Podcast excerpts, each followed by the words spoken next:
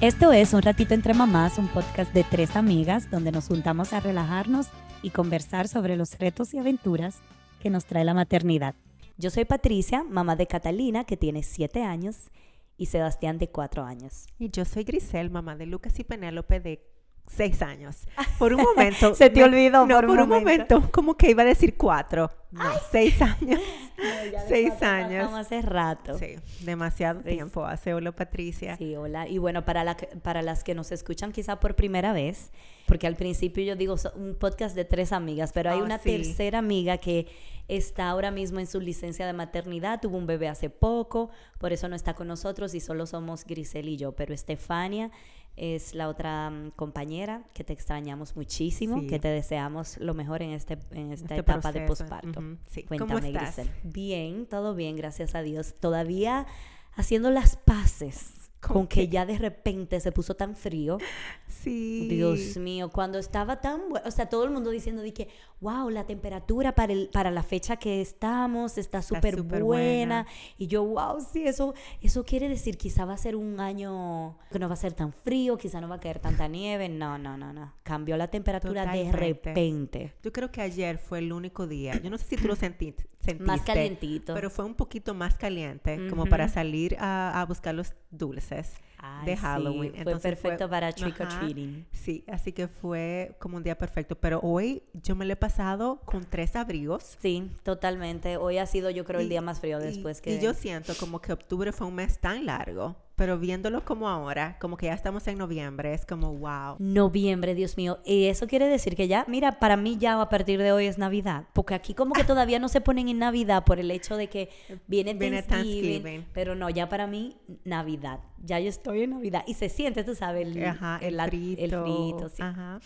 Sí. Bueno, bueno, queremos recordarles también a todas las que nos escuchan por primera vez que nos pueden seguir en Instagram como Un Ratito Entre Mamás Podcast. También estamos con el mismo nombre en Facebook y les invitamos a que nos escuchen en la gran mayoría de plataformas de podcast. Anchor, Apple Podcasts, Spotify sobre todo. Y en Spotify y en Apple Podcast pueden darnos a seguir o a suscribirse. También en Apple Podcast está la opción de darnos eh, un review, o sea que si usted nos está escuchando, les gusta el podcast, quiere colaborarnos, vaya y denos su review, porque eso ayuda también mucho a que seamos más visibles en las plataformas de podcast. Así es. Eh, bueno, y entonces, también recordarles que también tenemos nuestro Patreon Ay, y sí. que todavía tienes la oportunidad de, de suscribirte a nuestro Patreon y puedes suscribirte a nuestro Patreon directamente en nuestra biografía en Instagram.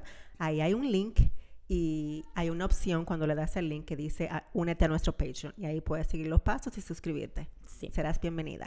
Bueno, y Grisel, tú tienes el icebreaker de hoy. Sí. Por el tema que vamos a hablar hoy, que es un poco como más serio, yo quise buscar algunas estadísticas relacionadas al tema que me parecieron muy Ay, interesantes. Excelente, me encanta. La primera estadística que encontré dice que según una encuesta nacional aquí en los Estados Unidos, aproximadamente una de cada ocho mujeres experimenta depresión postparto o ansiedad después de tener un bebé. Wow, uno de cada ocho. O sea, Eso ese es número me pareció súper alto. Ajá. En comparación, En comparación. con lo que, con la realidad de que eso casi no, No, se, se, dice. habla, exactamente. Tú, tú dirás, ¿y cuál- ¿dónde están esas, todas esas mujeres? Porque yo no conozco a nadie, pero hay muchas mujeres que pasan por eso y se quedan calladas. Exacto, entonces me puse a pensar en, ese, en eso también, de que es una de cada ocho mujeres, pero me imagino que de esas ocho mujeres hay tres que realmente no han Ah, comunicado. también, que debe ser más alta la más estadística. alta la estadística, Sí, exactamente, tiene de sentido. tener depresión. Pero otra estadística que encontré dice, menos del 15% de las mujeres diagnosticadas con un trastorno de salud mental materna reciben tratamiento. Que menos, Menos. del 15, o sea, Wow. menos del 15% de estas mujeres, que es un número súper bajito realmente. Claro. Y quizás eso puede ser por el hecho de que, de que no se comunica, puede ser por recursos económicos o porque no, no, exacto, no, no quieren, no tienen las posibilidades de buscar tratamiento, pero es increíble, ese Sí, número me pareció Pero súper y bajito. también yo creo que otra cosa que influye en eso es el estigma que tiene Sí. la- la los medicamentos, Sí. Los tratamientos que son para temas de salud mental. A la gente, la gente le tiene mucho miedo. Es como que a ti el médico te ofrece una medicina para un dolor de lo que sea y tú te la tomas sin pensarlo. Sí. pero si es medicina relacionada a ansiedad, a depresión, la, ay no, yo no quiero tomar medicina, eso me da mucho miedo, la gente le tiene como su respeto. Sí. Entonces hay mucha gente que yo sé que también les cuesta tomar la decisión de Sí. a- como aceptar que sí, que aceptar la ayuda y el, y, y el Y tratamiento. reconocer, sí. Bueno, esos fueron mis Me datos que encanta, traje. me encantaron. Gracias, Grisel. Excelente manera de, de empezar el episodio. Sí. Bueno, entonces hoy tenemos ya Grisel medio introdujo el tema de hoy. Vamos Sí. a estar hablando de, de salud mental en la madre. Ajá. Hemos tratado este tema como que hemos dicho cosas en cada episodio, porque la mayoría de los episodios de alguna forma como que este tema sale a, re- a relucir. Sí. Pero nunca habíamos dedicado, si no me equivoco, ¿verdad que no? Nunca No, habíamos dedicado ningún episodio como completo, completo, a solamente este hablando tema. de este tema, exactamente. Sí. Y hoy tenemos a una invitada muy especial, como todas nuestras invitadas, Sí. pero es chulo porque, más especial porque casi nuestras invitadas grabamos por Zoom. Ajá, están a son distancia. Están a distancia y hoy tenemos a, a una que está con nosotras, está visitándonos de Ecuador. ¡Wow! Y, y estamos súper emocionadas, exactamente.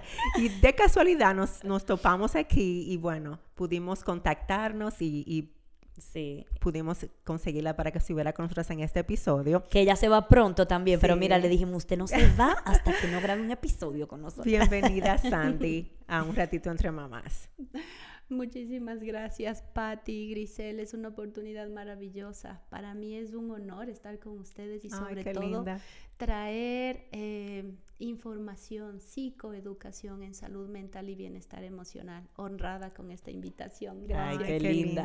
Gracias. Entonces, Sandy, ella es ecuatoriana, mamá de tres, psicóloga, psicoterapeuta y consejera familiar. Y ella me estaba diciendo, me parece muy interesante eso, que ella conoce una comunidad grande latina aquí en Utah por el hecho de que tiene familia aquí y que ella mm, ofrece terapias y sesiones online y que trabaja con mucha gente que está aquí en Utah. Así es. Sí, ella me, Me estaba encanta. comentando. Es Y un además, privilegio. además es súper linda, o sea, Eh, linda, súper- buena moza, sí, elegante Exactamente, o sea, súper linda. y una mamá súper joven también. Exacto. Sí, yo soy Que ya, mamá. ajá. ajá, que ya va- casi va a ser abuela.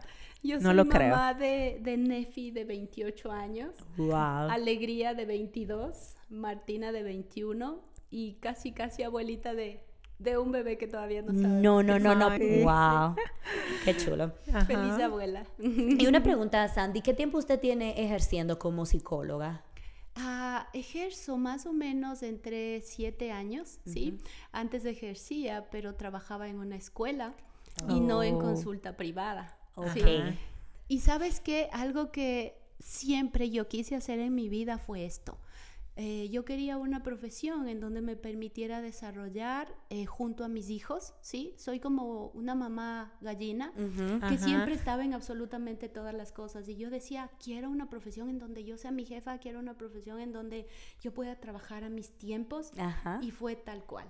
Wow. Y exactamente ahora sigo trabajando y estoy preparando la boda de mi hija, sigo trabajando, el día sábado vamos a revelar el, el- el sexo del bebito Ajá. y sigo haciendo lo que, eh, lo que yo quería, Sí. desarrollándome como mujer, Ajá, ¿sí? como profesional. como esposa, como madre, como profesional y ahora como abuela. Ajá, Ajá, exacto. Y Qué exacto, lindo. puede, puede estar presente en la vida de sus hijos, nietos, pero también puede seguir haciendo lo suyo. Tal Me cual. encanta. Me Tal encanta, cual. Vam- Sí. Vamos a seguir esos pasos. Por favor. sí. Ok. Eh, bueno, entonces, como ya dijimos, vamos a hablar de, de salud mental. Y mm, yo creo que un punto de partida, porque este es, es un tema muy amplio. Sí. Y quisiéramos como que el enfoque del episodio sea más de soluciones, ¿verdad? Y como de cosas que el que escuche este episodio le sirva como información que está recibiendo de una psicóloga y que puede implementar si, si siente que está pasando por situaciones similares. Pero quizá empezar, eh, Sandy, hablando del, del tema de depresión postparto, de ansiedad postparto, que no es lo mismo, eh, tiene sus Baby diferencias, baby blues, exacto. Porque yo creo que ese es el primer paso, ese es el primer encuentro, yo creo que uno tiene con las situaciones emocionales y de salud mental cuando tú te conviertes en mamá y que de repente Sí. Tú pensabas que todo iba a ser como, wow, Color de rosa. Tal Wow. cual como, tal cual como Yay. las, como las publicidades y que no sucede, ¿no? Ujú, Y las películas, y te encuentras con la realidad de que pudiera ser que no te sientas tan feliz y que estés atravesando como por esos cambios emocionales que son muy difíciles. Entonces, Y de que eso. es parte de, de- de nuestra psicoeducación, porque una persona que no, eh, no se ha educado es más fácil que pueda sentir ah, que es una mala persona o una mala mamá. Pero las estadísticas de la depresión postparto nos mencionan que primero es un trastorno mental afectivo severo que afecta hasta el 56% de las mujeres latinas residentes en México y en Estados Unidos. ¿Qué? Sí. 56%. Exacto. Y durante los primeros cuatro meses tras el nacimiento del bebé. Entonces, cuando nosotros escuchamos estas estadísticas, nosotros decimos, pero ¿cómo el nacimiento de un bebé... eh, Que debería ser el momento ¿Cómo más puede feliz. sí. desencadenar tanta Ajá. tristeza, un sinnúmero de, de- de emociones, de alegría, pero también de frustración? ¿Cómo puede ser posible? Pero es real. ¿Por qué? Porque lastimosamente vivimos en un mundo en donde ah, las publicidades, miramos el marketing y miramos incluso a mamitas que a la semana o a los ocho días están perfectamente Nítidas. y ahí es donde viene también la comparación, ¿no? ¿Cómo puede ser posible que yo esté así? Pero ahí es donde nosotros empezamos a trabajar, ¿sí? Cuando nosotros entendemos que ah, la alegría, el miedo y la ansiedad son parte de este proceso maravilloso y que debo conocer y que debo trabajar, Wow. porque el miedo es una emoción necesaria. De la misma forma como la ansiedad, que no es una ansiedad patológica, es necesaria porque nos está indicando la ansiedad que algo está sucediendo en nuestro cuerpo. Sí. El miedo es una emoción que te genera energía, pero cuando el miedo se convierte en, eh, eh, en ti en algo que te paraliza, entonces ya empezamos a darnos cuenta que no estamos en sintonía de lo que está sucediendo. Sí. Claro. Todas estas alertas son importantes, pero ¿por qué son importantes? Porque pueden de- eh, derivarse a una depresión. Ok. ¿sí? Ujú. La tristeza también es una emoción. No hay nada malo en sentirte triste, pero también con espacios de tiempo. Si nosotros sentimos que esta tristeza se prolonga en dos o tres semanas, entonces ya no es una tristeza que tú puedas manejar. Claro. Es una tristeza que nuevamente te va a conducir hacia la depresión. Y normalmente la depresión siempre está precedida por la ansiedad. Normalmente está precedida por el miedo. ¿Pero qué es el miedo? El miedo es a algo ah, como en este momento decimos, ay, y se va la luz. Y si se va la señal, Ujú. es un miedo a algo que está real. Pero la ansiedad es a algo que no sabes si es verdad. Como por ejemplo, ¿seré buena madre? ¿Sí? Ujú. Sí. ¿Lo estaré haciendo bien? Sí. Y pues claro que lo estás haciendo bien, no como tu mamá lo hizo, no como tu hermana o no como tu amiga, porque todos somos completamente diferentes. Sí. Es ahí cuando nosotros levantamos, ah, yo digo en mi país, los chisperos, ¿sí? ¿Qué Porque es? como, como, es como prender una lucecita y ¡plum! Ajá. ¿sí? Oh, ok. Se levantan los chisperos cuando nosotros decimos algo está pasando conmigo, porque la tristeza es una emoción que la tenemos que vivir, pero si ya es por dos o por tres semanas, ya hay Continuo. continuo, Continuo. ¿sí? Y también entender que en muchas ocasiones nosotros decimos, es que me siento depre. Ajá. Empezamos a utilizar términos que no son adecuados, porque la depresión es grave. La depresión no es algo que tú dices falta de carácter o es una debilidad. No, no, no. Como les mencioné, la depresión es un trastorno mental. Sí. Entonces no es falta de carácter, no es una debilidad, es una enfermedad igualita como la gastritis, igualita como la diabetes, que debe ser Tratada. y tratada. Como tú mencionaste, me encantó cuando tú dices, eh, si te dan medicina para la gastritis, Sí. pues, y le preguntas, hey Griseli, ¿cómo te sientes con tu gastritis? Pero cuando sabemos que alguien tiene depresión postparto o ansiedad, entonces nos quedamos callados para...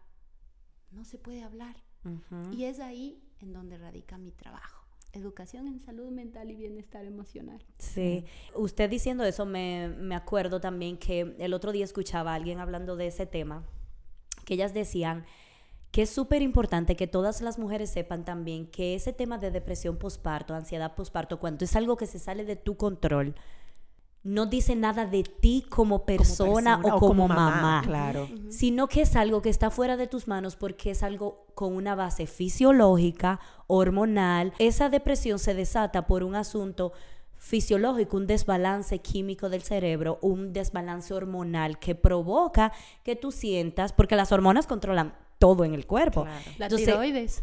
Sí. Todo. Entonces, ese desbalance, cuando tú acabas de tener un bebé, hace que se te que tú sientas esa tristeza con- constante, pero no quiere decir que es que haya un problema contigo como persona o como mamá, porque yo sé que por experiencia propia, que yo esas primeras semanas de, de tener a Catalina, por ejemplo, me sentía tan incómoda y yo decía, no, no, no, pero ¿qué lo- ¿cuál es mi problema? Si yo veo que todo el mundo la pasa tan bien y es tan buena mamá, entonces yo debería de estar así o así, pero nunca me, me detuve a pensar, está bien, hay que tener paciencia, quizá buscar ayuda, porque es algo que se sale de mi control, Claro. porque es un asunto fisiológico, igual que la gastritis, igual que un dolor de Y cabeza. porque todo no eso. hay educación en esto. Claro. Porque no hay educación en esto. En muchas ocasiones, cuando algunas madres primerizas padecen una forma de depresión más grave o de mayor duración, como, como conocida la depresión posparto, eh, con poca frecuencia eh, se menciona o, o- o se habla, ahora más. Sí. Y es importante reconocer también que la salud mental no es una moda. La salud mental no es que pasa. O sea, ay, hoy estuvieron los colores de verano y van a pasar y ahora de otoño. No, no, no, no. La salud mental no es una moda. Que he escuchado ese concepto también, como que oh, ahora está de moda tener depresión, ansiedad, No es hablar una de moda. eso, sí.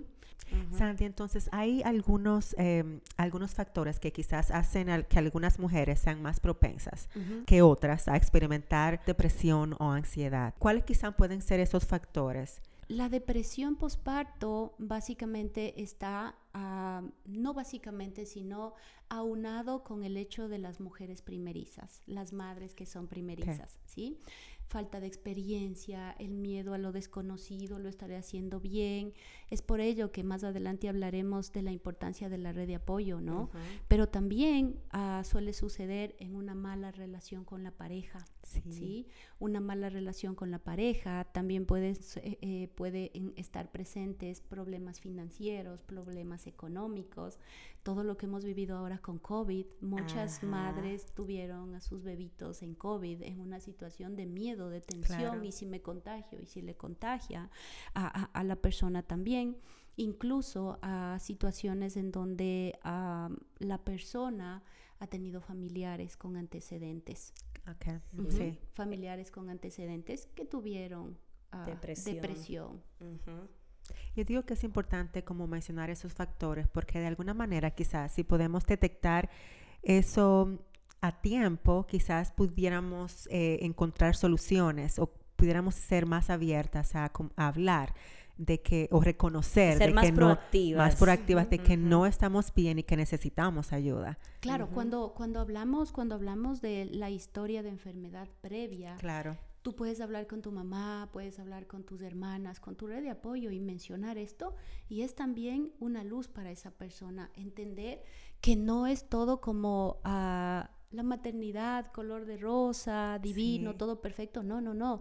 Hay situaciones que ah, tenemos que esperar por lo menos en muchas ocasiones 30 días o 40 días para que el bebito que está afuera empiece a adecuarse a, Ah, sí. Sí, a que su mamita le dé eh, el biberón o, o- o- o la leche materna. Muchas otras personas padecen incluso de esto porque no, no, no tienen la suficiente leche para el bebé. Entonces empiezan a sentirse que no son La buenas. culpa. Sí. Empieza ya la culpa, la frustración, sentimientos de, de- de inseguridad y poco a poco experimentamos ah, miedo, ansiedad y depresión. Sí.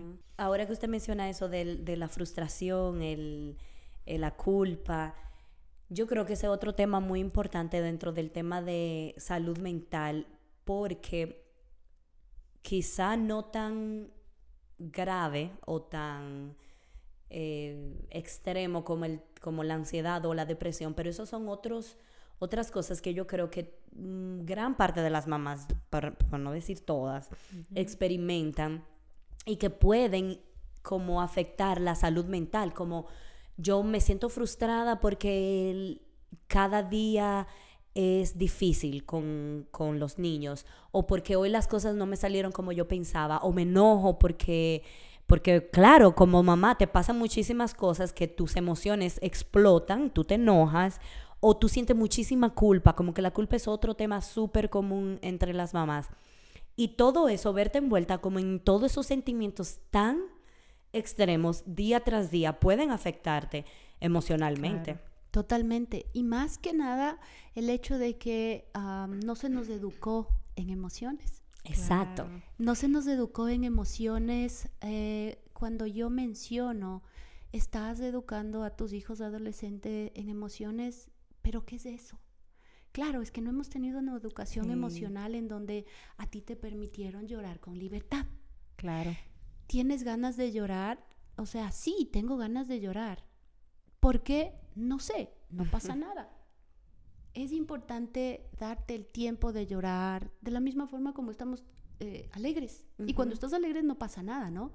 Pero cuando estás triste, ¿pero por qué estás triste? Si lo tienes todo, nació tu Ajá, bebé, está con sí. salud, pudiste tener, sí, pero no me exime de estar en un momento de tristeza. A mí me encanta mencionar y decir, llorar con libertad te ayuda a llorar menos.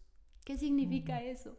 Cuando tú lloras con libertad, realmente lloras menos tiempo porque te están permitiendo llorar y vivir tu emoción. Ajá. Pero cuando tú- a ti te dicen, pero no llores, todo está bien, es parte normal, entonces tú estás llorando como a poquito, poquito, poquito. Y eso en tu interior es como una bomba de tiempo. Estás guardando tanta esa emoción que es ahí en donde viene la rabia, la ira y el Sí. enojo y las explosiones de ánimo que nosotros tenemos. ¿Qué significa esto? Que nosotros tenemos que aprender a vivir nuestras emociones y aprender a controlar nuestras reacciones. Porque Claro. la emoción no la puedes controlar. O sea, Sí. te da ganas de llorar y cuando tú dices, no voy a llorar, no voy a llorar, lo único que estás generando es una bomba de tiempo dentro de ti. Y cuando nosotros generamos esa bomba de tiempo dentro de nosotros, es cuando nosotros tenemos arranques de rabia, de ira y de enojo. Y eso está mal visto. Sí, ¿Sí? ¿Sí ves? exactamente. Cuando lo mencionó anteriormente, ese punto de Llorar del con miedo, libertad. ajá, de llorar con libertad, del miedo, de la tristeza, que son emociones. Yo recuerdo, recuerdo cuando yo era niña y todo eso, que todas esas emociones se veía como algo malo. Algo mal, claro. Como, no, tú no puedes llorar, tú tienes que ser fuerte. Ah, no puedes estar triste. ¿Por qué? Porque lo tienes todo. O sea, y, y eso, yo estaba pensando solo en mis niños y pensando en, en cierta forma me siento afortunada de tener la oportunidad de conocer de estas emociones ahora que mis niños están pequeños y poder enseñar a ellos esas Es que emociones. estas generaciones actuales ya vienen con esa bendición, diría Sí. yo. Porque sus madres, nosotras las madres nos estamos educando. Y perdóname, te Ajá. comparto una experiencia eh, eh, en lo personal mía. Y es que en casa se llora con libertad. Normalmente mi hija, que es la única que ya vive conmigo en Ecuador, cuando ella viene triste, ella se para solamente frente a mí. Y yo le digo, mi amor, tuviste un mal día. Uh, y llora, simplemente y llora. llora y llora y dice, ya estoy bien. ¿Ves? Wow. Es un suspiro. Entonces, y normalmente con los caballeros, esto es otra parte muy fuerte. Sí. Porque los caballeros no lloran porque no tienen el ellos son- permiso de Sí. llorar. Sí, y entonces esos son los fuertes, tienen que ser duros, un hombre que no... ll- No, no, no, no, eso en mi casa tampoco hay. Necesitamos a los hombres, a las mujeres, vivir sus emociones y aprender a manejar esas conductas, ¿sí? Sí. Y de una o de otra forma, estas nuevas generaciones ya vienen con esa, esa bendición de Sí. saber que llorar no tiene nada de malo Ujú.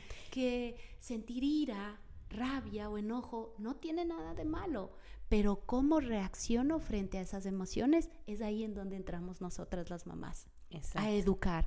Nada de que cuando estás triste golpeas la puerta, rompes papel. O no, no, no, no. ¿Por qué estás triste o por qué estás enojado? ¿Estás enojado? Nada de que puedes golpear una pared o romper papel y eso te va a aligerar. No. ¿Por qué estás enojado? ¿Qué sucedió? ¿Qué te hizo enojar? ¿Qué te hizo sentir así? Y ese tipo de preguntas también deberíamos hacernos nosotras. Sí. Sí. Hey, Grisel, hey, Patty, ¿por qué estoy reaccionando así?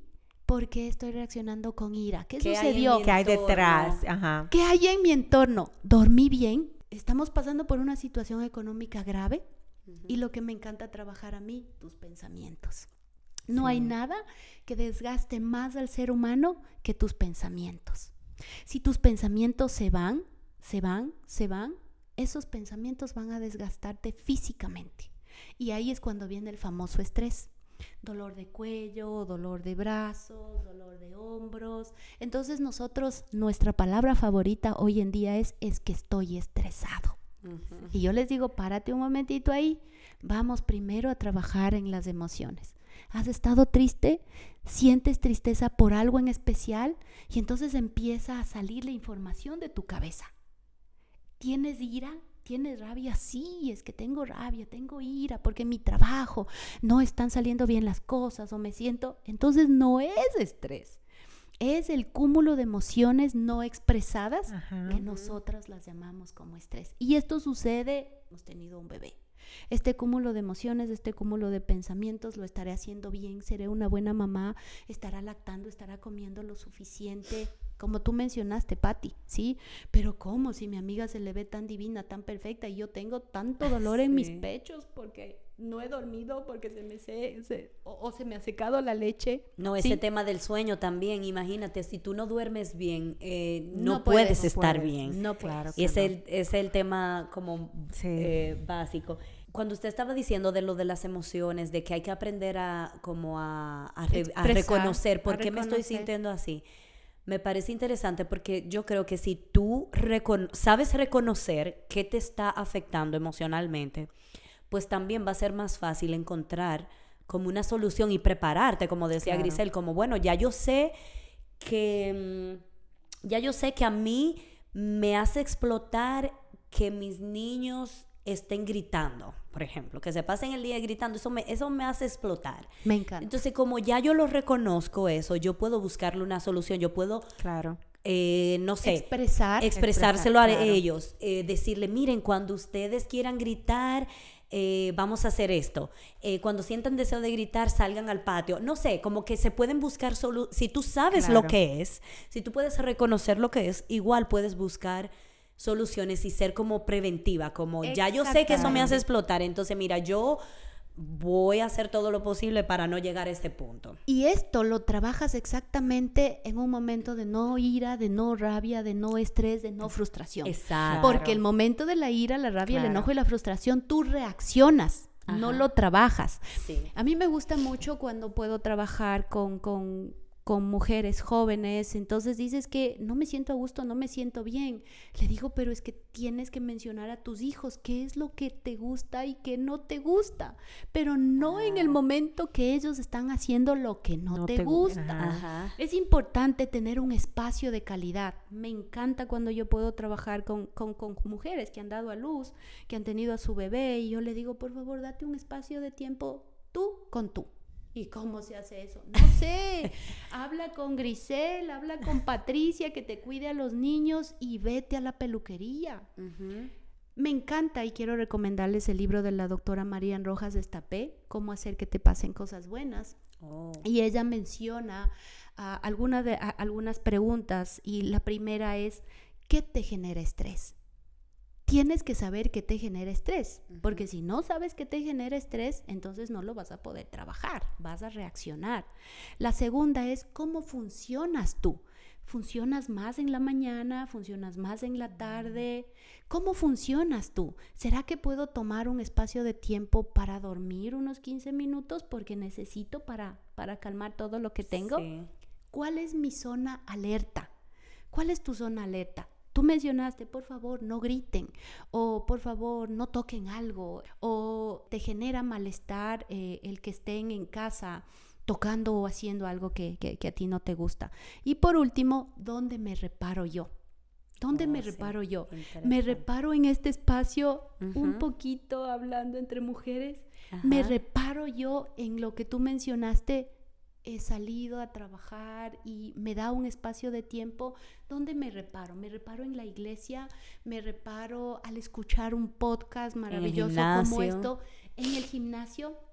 Y esto no quiere decir que seas mala mamita porque Claro. dejas a tu hijo para darte un tiempo para ti. Ujú. Porque ese tiempo de calidad que te lo estás dando a ti, estás dando en beneficio de ti misma, de tu pareja, de tu hogar, De y tu de tus hijos Claro. Y de tu entorno. Yo le decía que escuché eh, una frase ayer donde alguien decía, cuidarte a ti significa cuidar a tus hijos, porque Claro. sobre todo, creo que sobre todo en la cultura latina hay un concepto de que la mamá buena, Es la que más sacrificada. la que está más sacrificada. Pero cuando Sí. tú mencionas sacrificio, ya deja de ser amor. Exacto. Claro. O sea, yo me sacrifico porque mis hijos estén bien, no. Ajá. O sea, automáticamente ya estamos dañando nuestra salud mental en lugar de decir yo me amo y es por ello que lo hago. Cuando trabajamos nosotros en nuestra autoestima, autoestima es el amor propio que tienes hacia ti, ese amor que tienes hacia las cosas que sabes que puedes mejorar. Sí, porque todos tenemos debilidades, todos Sí. tenemos flaquezas, todos tenemos, como yo digo, ese ladito oscuro, ¿no? Que sabes que tienes que trabajarlo, pero cuando tú trabajas desde el amor propio y tú mencionas a tus hijos, porque esto es importante, de acuerdo al ciclo vital de cada uno de nuestros hijos, es importante decir, mira mi amor, para mí es importante tener esta hora de zumba para mí. Para mí zumba, para mí me regenera. Sí, la vi, la mí- vi en Instagram bailando. para mí me regenera, para mí. Y yo tengo dos, dos, dos pies izquierdos, como decimos en mi país, pero yo voy a mi zumba el solo hecho de escuchar la música, el mirar a mis profesores y gritando y La hacie- regenera. Me regenera. Sí. Eso no me quiere decir que soy una mala mamá, una mala esposa porque tomo un tiempo para mí.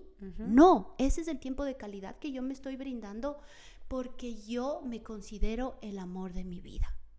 Yo soy el amor de mi vida y cuando yo menciono yo soy el amor de mi vida, ¿cómo amas tú a tus hijos? Tus hijos son el amor de tu vida y estás dando todo por ellos. Pero al decir que te sacrificas y dar todo por ellos, lastimosamente no vas a estar al 100% como, como quisieras eh, eh, Claro. con ellos. Emocionalmente. Emocionalmente. Sí, totalmente. Entonces, como para seguir con lo de depresión postparto, si ya hemos visto algunos indicios, ¿verdad?, de que tenemos depresión Ujú, ujú. postparto, ¿cómo sabemos que es tiempo quizás de buscar ayuda? Ujú. Como te mencionaba al inicio, eh, uno de los indicadores es que me puedo volver muy reactiva. Estoy muy enojada sí. la mayor parte del tiempo. Tengo una tristeza que es constante en alrededor de dos o tres semanas, ¿sí? Me he alejado de las personas. Guau, no sí. quiero estar dentro de mi círculo Ah, eh, sí. familiar, social. Sí. Eh, incluso eh, tengo una desolación, una tristeza Profunda. profunda, ¿sí? En muchas ocasiones pensamientos o ideas de suicidio o, o de, o dañar a algo que está a tu al- alrededor, sí. alguien a tu alrededor. a ti, a ti. ¿sí? Y en muchas ocasiones pérdida de apetito. Ah, Recuerda, sí. pérdida de apetito o una exagerada ganas de comer, ¿sí? Mucho o nada. Ajá, como al- los extremos. como los extremos. Sí. También la falta de sueño. Recuerda, como te mencioné, los pensamientos, ¿sí? Los pensamientos lideran tu vida la mayor parte del tiempo. Algo que me gusta a mí mucho mencionar es el hecho de los pensamientos del pasado te llevan a la depresión. ¿Qué sucede? Es que si yo me hubiera preparado mejor para ser mamá, esto no me hubiera sucedido. Es que si yo hubiera esperado más para ser mamá, no me hubiera sucedido. Esos Sí. pensamientos del pasado te llevan a la depresión, pero acá venimos al otro extremo también, y que son los pensamientos del futuro. ¿Sí? No lo voy a poder hacer. Sí. eh, No lo voy a ¿Qué va a poder ser de mis hacer. hijos? Sí. Exacto, no lo estoy haciendo bien, ¿qué va a suceder de ellos más adelante? No soy una buena mamá, no soy un buen ejemplo, etcétera, etcétera. ¿sí? Cuando está sucediendo eso, cuando nos damos cuenta que la tristeza no es de un día, que ah, esa, eh, eh, eso de alejarme de las personas no es de hoy o mañana, sino que ya es persistente, nosotros tenemos que levantar muchas chispitas de nuestra cabecita para darnos cuenta que necesitamos buscar ayuda. De la misma forma como en muchas ocasiones ¿Te duele la muela? ¿Sí? ¿Te duele la muela? Y tú dices, oh, oh, me está doliendo la muela, algo está sucediendo, necesito ir. ¿A quién? A un profesional, al odontólogo o al médico que me pueda ayudar. Lo mismo sucede con la salud mental. ¿Qué está sucediendo con mis pensamientos? ¿Qué está sucediendo? ¿Por qué me estoy alejando de, las personas? Tampoco ya estoy disfrutando de lo que antes disfrutaba. Ajá. ¿Sí? Y esos son algunos de los indicadores que ya también nos, nos, nos ponen alerta. De que hay que buscar ayuda profesional. profesional. Y puede suceder que tú no te des cuenta, mi querida Patti y mi querida Grisel. Para ello, la red de apoyo es muy importante. La red de apoyo, ¿qué está sucediendo con Patti? ¿Qué está sucediendo con Grisel? Sí. ¿Por qué no quiere compartir con nosotros? ¿En dónde está? Y es importante hablar, hablar con las personas, mencionar, Patti, siento que últimamente estás triste la mayor parte del tiempo, ¿puedo hacer algo por ti? Y en muchas ocasiones escuchar, escuchar, escuchar, escuchar a la persona y también emitir tú como amiga un consejo. El consejo es, amiga, no puedo ir más allá que escucharte, necesitas buscar ayuda profesional. Porque los psicólogos no damos consejos. Los psicólogos trabajamos en la mente y en la conducta de la persona para que sea ella misma que pueda evidenciar que está sucediendo algo en, su vida. Eso me hace pensar que hay estigma tanto en hablar de, de depresión postparto, de eso que estamos sintiendo, como también de la otra parte de la parte de, de, la amiga o de esa red de apoyo, de preguntar o de quizás, o no sé qué voy a decir, o que decir. Tienes que buscar exactamente, tienes que buscar ayuda. Es como difícil, también yo siento que eso debe ser... Normalizar ah, eso. Exacto, y al momento que lo empecemos a normalizar, entonces va a ser más fácil tener esa conversación abierta de las dos partes. ¿Te das cuenta que cuando queremos ser mamitas, ¿no es cierto? Nos recomendamos al ginecólogo, el hospital, el lugar la prueba de embarazo, la prueba de, ovulación, todo. Exacto, cómo sucedió, qué es lo que pasó. Igualito tiene que ser en salud mental. Hablar, normalizar esta parte en donde nosotros podemos mencionar a, nuestras, a, nuestra amiga y decir, mira amiga, te estás sintiendo así. Puede ser una depresión postparto porque tampoco tú la puedes diagnosticar. Como puede ser que tampoco sabes si tiene problemas dentro de ella, dentro de su hogar, también antecedentes incluso de alcohol o de drogas, que son factores de riesgo, ¿no? Recordemos los factores de riesgo, antecedentes de alcohol, enfermedades preexistentes de familiares, situaciones que están pasando con tu cuerpo, posiblemente la tiroides también. Entonces, cuando nosotros empezamos a mencionar, se levanta nuevamente la luz que yo digo y decimos, algo está pasando. Sí. Puedo buscar ayuda.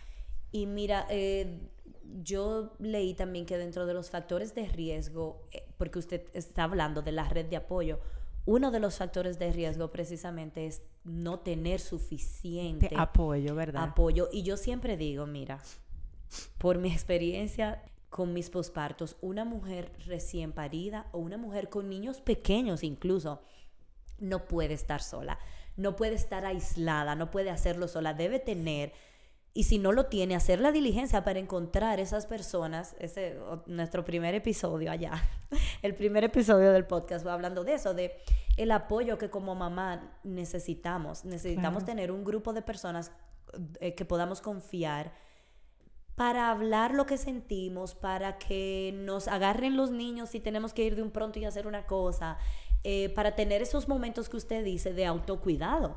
Es súper importante tener gente en la que tú puedas confiar y, apoyarte. En algo, este que, algo que me gusta mencionar, mi querida Patti, es la importancia de la red de apoyo en la salud mental.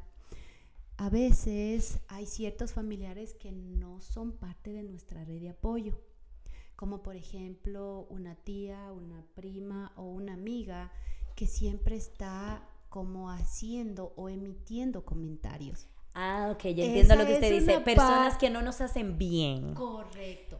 Y esto es muy importante porque muchas personas, en lugar de ser nuestra red de apoyo, son vampiros emocionales. Ah, sí. Y se escucha medio, medio feo la palabra, pero un pero una realidad. emocional es aquel que que te drena la energía, que tú dices, ay no, cada vez que estoy con esta persona termino agotada. Ajá, porque se queja de todo, nada le parece. Entonces eso no es una persona que esté dentro de tu red de apoyo. O adaptado en el tema de la maternidad, te da muchas opiniones que van en contra de lo que tú como mamá quieres hacer. Me Claro. De tu podcast. filosofía de mamá. Me encantó el podcast que ustedes mencionaron, no, no recuerdo, por favor corríjanme el título de las mujeres que no quieren ser mamitas.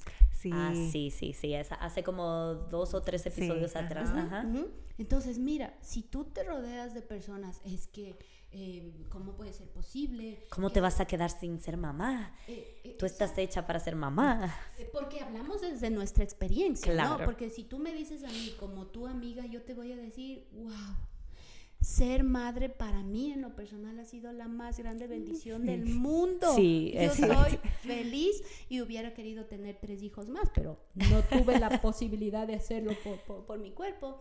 Pero posiblemente a otras personas no se desarrolla esto dentro de ellas. Ajá. Claro. Entonces, ¿por qué quería mencionar esto de la red de apoyo, mi querida Patricia y Grisel? Y es que las personas con mayores niveles de apoyo social tienen 47% menos probabilidades de sufrir de depresión. Wow. Tienen Wow. 40% menos de riesgo de producir ideas o intentos de suicidio. Sí. He ahí por wow. qué la importancia de la red de apoyo. Estos antecedentes incluso te ayudan para darte cuenta que una red de apoyo puede sostenerte. Sí. 47% menos de depresión, 22% menos de, de- de ansiedad y un 40% de ideas de suicidio en, en- en la mujer. Entonces, es importante nosotros conocer nuestra red de apoyo, Sí. trabajar con nuestra red de apoyo. ¿Por qué? Porque a tu red de apoyo tú le puedes incluso decir en el momento en que ya diste a luz, sabes que ya quiero estar sola. Ajá. Puedes irte a tu casa sin que te ofendas. Claro. Ajá. Ahorita hablábamos cuando estábamos diciendo el de reconocer Sí, las emociones. Yo creo que emociones. importante dentro de eso, de reconocer y trabajar tus emociones, es también trabajar en tus expectativas. Claro. Que Sí. lo hemos hablado mucho también en los episodios de que me enojo, me causa ira cuando los niños están gritando, por ejemplo. Pero también tengo que poner claras mis expectativas. Si yo tengo un niño de tres años, yo no puedo esperar que voy a estar en una casa de, Silencio. en silencio todo el tiempo. Tengo que estar clara y tengo que hacer las paces con el hecho de que va a haber bulla, va a haber, como decimos en República Dominicana, va a haber gritos, va a haber desorden, porque tengo niños pequeños. Entonces, quizá manejar cómo voy a trabajar cuando estén gritando, cómo me voy a trabajar Sí. yo o cómo voy a trabajar con los niños para balancear esos sentimientos que me causa. Me molesta, entonces, ¿qué voy a hacer para trabajar en eso? ¿O qué voy a hacer para que cuando eso me detone, yo pueda, Reaccionar. eh, yo pueda así como... eh, No, eh, cuando eso suceda, no te detone. Exacto, exactamente. Cuando eso suceda, no te detone. Sí. Eso es un trabajo personal, mi querida Patti. Grisel, esto es un trabajo personal al que yo le llamo autoconocimiento, Sí. El conocerte. Si eso está Sí. sucediendo, es importante educarte de acuerdo al ciclo vital de tus hijos. Exacto. ¿Cómo vas a trabajar con ellos? Es tan bonito trabajar con ellos en la paz, en la serenidad, en la calidez, cuando tú puedes sentarte a pintar con ellos y decir mi amor, pero cuando tú gritas de esta forma, me duelen los oídos. Ajá. O mi amor, mira, cuando tú dices esto, entonces ellos van a escuchar y van entendiendo. Lo mismo sucede con los adolescentes. Y van a ir integrando todas esas Exacto. cosas en Y su- luego, y luego sucede de la misma forma cuando una madre expresa y dice, en, en consulta me sucedió, eh, una mamita eh, tenía consulta y su hija adolescente de, de 17 años estaba afuera. Y luego cuando terminamos la consulta, yo salí, me despedí, le dije, fue un gusto verte. Y ella me dijo, sí, sí, el gusto es mío, pero estoy que me muero de la ansiedad. Y yo le digo, princesa, ¿y cómo es la ansiedad? Y ella mencionó, así igualito como dice mi mami, tengo ansiedad, tengo ansiedad. Ay, Dios mío. Cada una de las cosas que yo puedo replicar por medio de mi lenguaje Ujú. es lo que yo Wow, estoy sí. dando a mis hijos. Es por eso que la educación Y yo me, yo Tiene- me como que me engranojo, se dice en Ajá. buen dominicano, como que Ajá. se me paran los pelos escuchándole hablar de eso, porque Es increíble el, El el impacto. que ten- tienen nuestras palabras y cómo, qué cosas decimos y nuestras actuaciones en frente Por de ello los te niños. menciono esto. Si te das cuenta Sí. cómo se te, pararía- se te pararon los pelitos de punta? Lo que tú puedes estar haciendo con tus hijos y ahora piensa en lo que tu madre hizo contigo. Exacto. Sí. Ahí vienen las expectativas que yo tengo que son muy grandes y yo digo, yo no quiero darle lo que mi madre me dio en el caso de que no haya sido tan bueno y Sí. tengo que trabajar. Y yo no quiero darle eso que, que me dio y me voy a los extremos y me vuelvo en una persona permisiva, que todo lo doy, que todo lo permito, porque Sí. no quiero que tengan el sentimiento que tuve por mi mamá o por mi papá. Ah, es importante para que nosotros eh, podamos tomar en cuenta, y esta, es- y esta parte toca fibras muy neurálgicas de, de la mujer, y es que en muchas ocasiones no queremos ser como mi mamá. Y cuando tenemos un hijo, viene ese dolor, ese sentimiento. Es por ello que, que gran parte de, mi proceso de mis procesos terapéuticos se centran en tres cosas. La primera es perdonarme. Perdonarme cada día por no ser la mamá perfecta Por ser humana. perdonar, perdonar a, a mi mamá posiblemente o a mi familiar y también recibir el perdón. La depresión te lleva mucho a los pensamientos del pasado. Para nosotros trabajar en nuestro presente, en nuestro hoy, en nuestro aquí, es importante trabajar en perdonarme, en perdonar y en ser perdonado. Claro, wow, qué lindo. Si nosotros pudiéramos mirar a cada ser humano con su historia de vida, dejaríamos de juzgar y Claro, pensaríamos más. Porque es muy fácil juzgar y de- decir es que ella, él, ellos, ¿sí? Pero si te detienes un poco a pensar, realmente tu pasado se convierte en un diamante. Porque Sí. empiezas a entender que lo que nos dieron fue lo que tuvieron Sí. Claro. Muchas de las situaciones que hoy vivimos, de la depresión, ah, en consulta, hoy por hoy veo cuatro cosas que se repiten mucho. La primera es la depresión, la segunda es la ansiedad, la tercera son los trastornos de personalidad y la cuarta son los problemas de pareja. Y todas estas tienen una raíz. Si tú me preguntas cuál es mi sugerencia principal en el día de hoy, es que pongamos en este nuevo año que viene la meta de ir al psicólogo por lo menos una vez al año. De la Wow, misma gracias forma, por decir eso. de la misma forma como tú vas a tu ginecólogo dos Una veces vez al Ajá, año. claro. El chequeo Sí. anual. El chequeo anual en tu agenda de este año debería ir tener mi cita con mi terapeuta una o dos veces al año. No necesitamos estar ya bloqueados, ya En el borde, ajá. eh, o, Eh, o en el bo- borde, Claro. sino en el momento en el que definitivamente, como te digo, nuestros pensamientos no- nos desbordan. No he podido descansar. Una desesperanza total se, se centra dentro de mí. Tener la atención psicológica con un profesional de la salud mental incluso va a hacer que tú mires las cosas con una perspectiva diferente. Ujú. No tiene nada de malo y, es, no, y esto sí que lo, lo- lo deberíamos normalizar. Me encanta que usted haya traído el, el tema de normalizar todo este tema de salud mental, de Claro. que s- hagamos común el de ir a, a terapia, no cuando estamos en el borde, Claro. cuando estamos en el extremo de la situación, sino como preventivo simplemente. Eh, ¿Hay algo como que usted le gustaría decir para cerrar el episodio para esas personas que nos están escuchando, que quizá están pasando por una situación difícil, emocional, eh, Claro las que sí. mamás específicamente? Quiero sugerir algo, ah, quiero sugerir varias cosas. La Ujú. primera es conócete. Por favor, conócete con estas preguntas que les mencioné, qué te genera estrés, en dónde te recargas tú, qué cosas te gusta hacer, como, como los hobbies, ¿no? Ajá. Trabajar en los pensamientos es sumamente importante. ¿Cómo trabajo los pensamientos? Ah, adquieran el hábito de tener junto a su cama, junto a su, su mesita de noche, una libreta, en donde ustedes puedan sacar esos pensamientos en el papel. Así, Ah. journal. Hay, un- un- hay un- una, ah, eh, la escritura terapéutica es una herramienta que nosotros utilizamos porque lo que está en tu mente lo sacas en el papel sin que nadie te juzgue, sin que nadie te Sí. critique. En muchas ocasiones cuando tengo rabia, ira, enojo frente a una persona, vete a tu papel. toma tu lápiz, tu escritura, coloca el nombre y dile todo lo que quisieras decirle a ella. Yo digo, el papel aguanta todo. Cuando tú vuelves a ver a esa persona, como ya lo transcribiste, ya lo sacaste de tu mente, tu comunicación y el arreglo de cualquier situación va a ser ligera. Ya no dentro de la rabia, dentro de la ira. Lo mismo sucede con ustedes. ¿Qué está sucediendo en mi mente? ¿Qué, estoy, ¿Qué está sucediendo con mis hijos? ¿O qué está sucediendo en, en mis pensamientos? ¿Sí? Me encanta trabajar con el ejercicio de respiración diafragmática 478, que es un ejercicio científicamente comprobado que tú inhalas en cuatro tiempos, aguantas la respiración en siete tiempos y luego lo eliminas. Luego lo haces a tu tiempo, pero si este ejercicio tú lo haces al despertarte en la mañana, tú lo haces en la tarde, tú lo haces en la noche, Estudios científicos indican que tanta información ya le vas a dar a tu cerebro porque nosotros no le damos oxígeno a nuestro cerebro durante el día. Entonces tú vas a hacer este ejercicio, te va a tomar un minuto.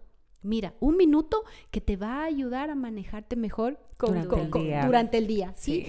Estás esperando a tu niño afuera que salga de, del high school, entonces haces tu ejercicio de respiración. Entonces, número uno, Aprender a manejar los pensamientos. ¿Cómo se manejan los pensamientos? Con la escritura. Aprender a manejar los pensamientos y esas ideas que en muchas ocasiones son reactivas por medio de la respiración diafragmática 478. Permíteme y repito tus palabras, es que yo me sacrifico con mis hijos. No, no, no, ya saca esa palabra de tu diccionario, no te sacrifiques y haz cosas por ti. Estudia un, nuevo idioma, eh, ten tiempo para que puedas estudiar una educación en línea con todo lo que sea que se ha abierto hoy, cada vez que más te eduques en cualquier arte, en cualquier cosa, es más educación para tu cerebro. No estaremos dentro de las personas que en 30 años estarán padeciendo Alzheimer, Parkinson o algún tipo de demencia. ¿Sí? Y por último, perdonar, perdonarte y recibir el perdón. Sin olvidar que en este año, por favor, coloquen en sus, en sus agendas, en sus calendarios, asistir a consulta psicológica por lo menos una vez al año. ¿Sí? me encanta. Muchísimas gracias. De verdad ha sido todo un placer tenerla con nosotras. Muchísimas gracias, estoy honrada, estoy feliz. Yo dije, no me vuelvo a mi país si no, hago el podcast con estas mujeres maravillosas. No, y cuando usted vuelva, ya sabe que tenemos que cuadrar otro tema. Yo estoy aquí en abril para el nacimiento de mi ah, pequeño. abril. Ah, pues mira, ya desde ahora está comprometida para abril. Sí, quiero invitarles, quiero invitarles también. Normalmente yo en mi país cada mes a eh, hago una charla de salud mental y bienestar emocional en la plataforma de, de Zoom de Conquito, que es online, completamente gratuita, que siempre damos talleres en base a, a peticiones de las personas. Y hoy estoy terminando ya este año. Siempre me encanta hacer algo antes de terminar el año porque para mí mi sentido de vida es dar a este mundo algo de todo lo que el mundo me ha dado a mí tan maravilloso que, que, es mi vida, mi familia, yo como persona. Mi sentido de vida es dar algo. Y cada año yo termino siempre ah, con temas específicos. Eh, estoy trabajando en lunes te reto, que es aprendiendo a hacer el amor de mi vida, trabajando en amor propio y autoestima. Cada lunes en mis, en mis páginas, en Facebook, Instagram, TikTok, en mi página web también, coloco la asignación para la semana. Oh, lunes te reto, envío la asignación, el video y cada persona va trabajando, ¿sí? Oh, no es un proceso terapéutico, porque si tienes alguna patología, obviamente esto no va a ayudar hasta que recibas una evaluación de un profesional de la salud mental y recibas tu diagnóstico. Pero esto es una forma de prevenir o de evidenciar. Claro. Ah, ah, ah, está sucediendo una alerta, así es que les invito al lunes de reto dentro de mis redes sociales. si alguien quiere comunirse al reto, es simplemente ir a sus, a sus cuentas. A mis cuentas. Repita la, la cuenta de Instagram y Facebook. A la cuenta de Facebook, Sandy Trujillo Psicóloga, Mente Alegría. Mi cuenta de TikTok y de Instagram, Sandy-psicóloga. Ok, perfecto. Lunes te reto. El lunes, sí, el lunes voy para allá. Sí, yo también, yo también. Qué chulo, sí, pues ahí estaremos. Y miren, para cerrar el episodio voy a leer esta frase que me parece que, que va súper acorde con lo que hemos hablado. Gran parte de la salud mental es cuidar de nosotras también. Sí. Y dice, recuerda que tú todavía eres tú con un bono adicional. O sea, cuando te conviertes en mamá, tienes un bono adicional, pero todavía eres tú. Cuídate también a ti en, esta, en este trayecto de la maternidad.